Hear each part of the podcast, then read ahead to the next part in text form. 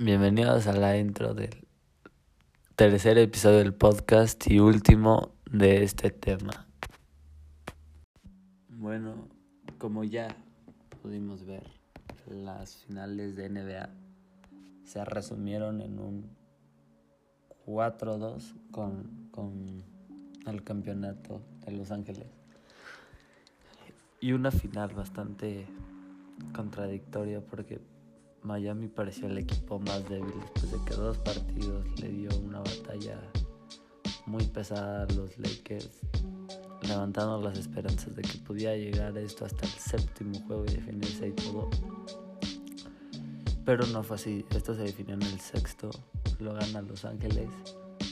¿Y qué me gustaría tomar aquí en cuenta? Número uno, muchas personas sabían que este equipo era el que estaba esperando llegar a las finales.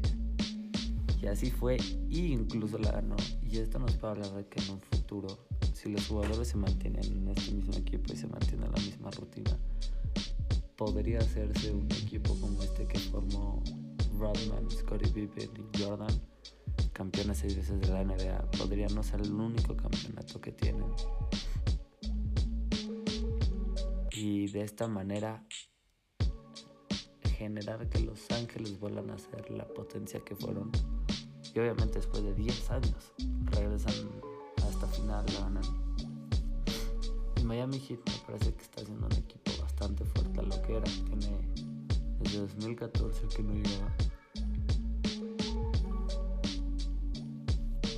Y está mostrando mucho potencial que no tenía antes para llegar a las finales de NBA con un equipo tan fuerte como Los Ángeles hay que tener coraje. Y eso fue lo que permitió que fuera una final